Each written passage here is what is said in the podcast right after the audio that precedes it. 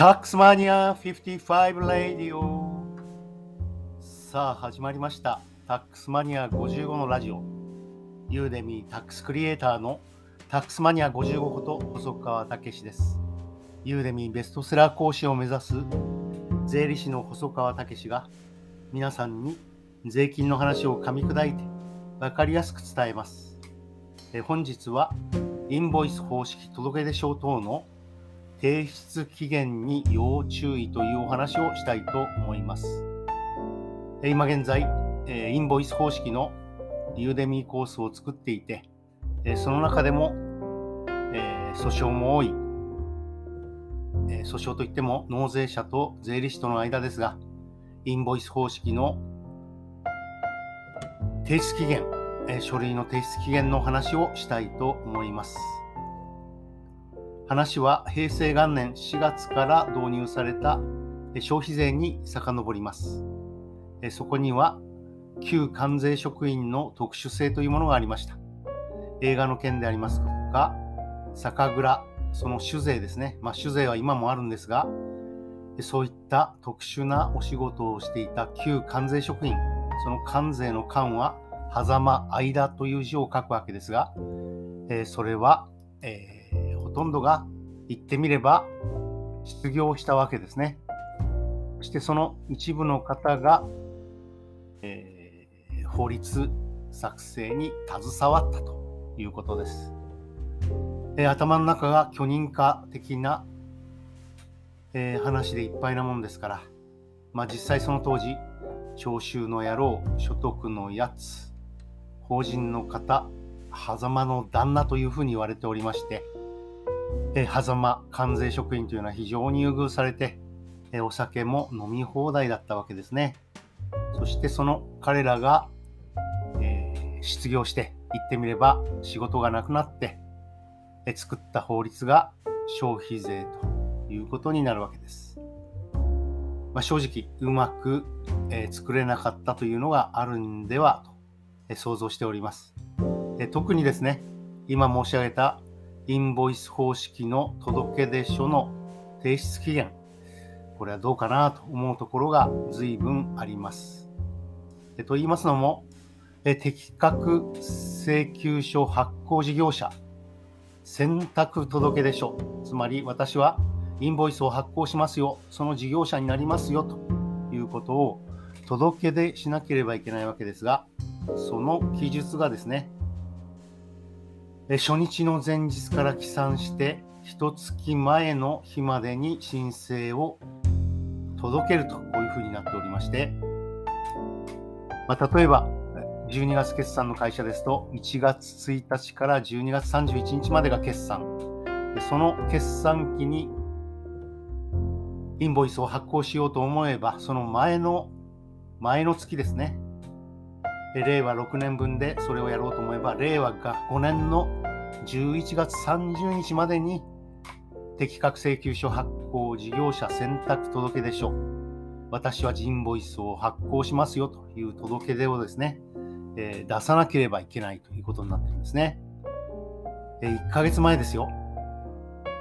えー、1ヶ月前、その前の日ですね、11月30日までに届けなければいけないということです。これは法人税にはない発想でして、法人税ですと1月から12月までであれば、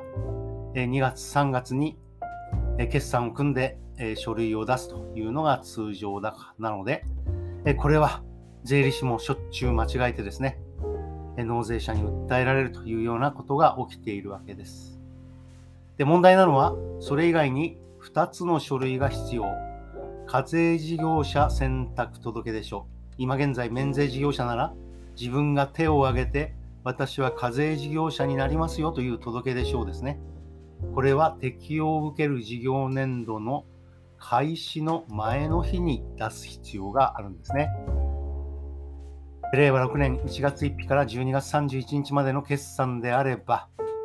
その前の日ですから、令和5年12月31日までに課税事業者選択届出書、そして仮に簡易課税制度を採用したいと思うんであれば、簡易課税の届出書を出さなければいけないということになっております。それでは、問題は、適格請求書発行事業者選択届出書と同時に、今申し上げた選択届出書、事業、課税事業者になりますよという届け出書と、簡易課税選択届出書、これは別にありますので、これをいつまでに出すかという問題があるわけです。国税のパンフレットの記載を見ておりましたら、こんな記述があります。私が今読んでおりますのは、適格請求書等保存方式の概要、インボイス制度の理解のために、国税庁、令和5年10月1日に消費税の仕入れ、税額控除方式は適格請求書等保存方式に変わりますということで、えー、令和3年7月に作られたパンフレットの19ページを見ております。えそれを見るとですね、消費税課税事業選択届出書を提出し、課税事業者を選択するとともに、えつまり手を挙げて、私は課税事業者になりますよという選択の届け出書を出すと同時に、課税事業者となる課税期間の初日の前日から起算して、一月前の日までに登録申請手続きを行う必要がありますと。つまり、課税事業者選択届出書というのはですね、また別に消費税課税事業者選択届出書というのがあって、これ別なんですね。でそれはえ11月末に出してくれと。でそれと同時に、このパンフレットを見る限り、他の資料も11月30日までに出してくれと書いてあるように読めてきます。これ本当なのかなと思うわけですよね。で新しくできた制度、消費税課税事業者選択届出書、それ以外にですね、課税事業者選択届出書、えつまり、私は課税事業者になりますよという話がですね、12月31日までに出せばいいとなっていたのに、新たにできた制度、これのためにですね、本当に11月末までに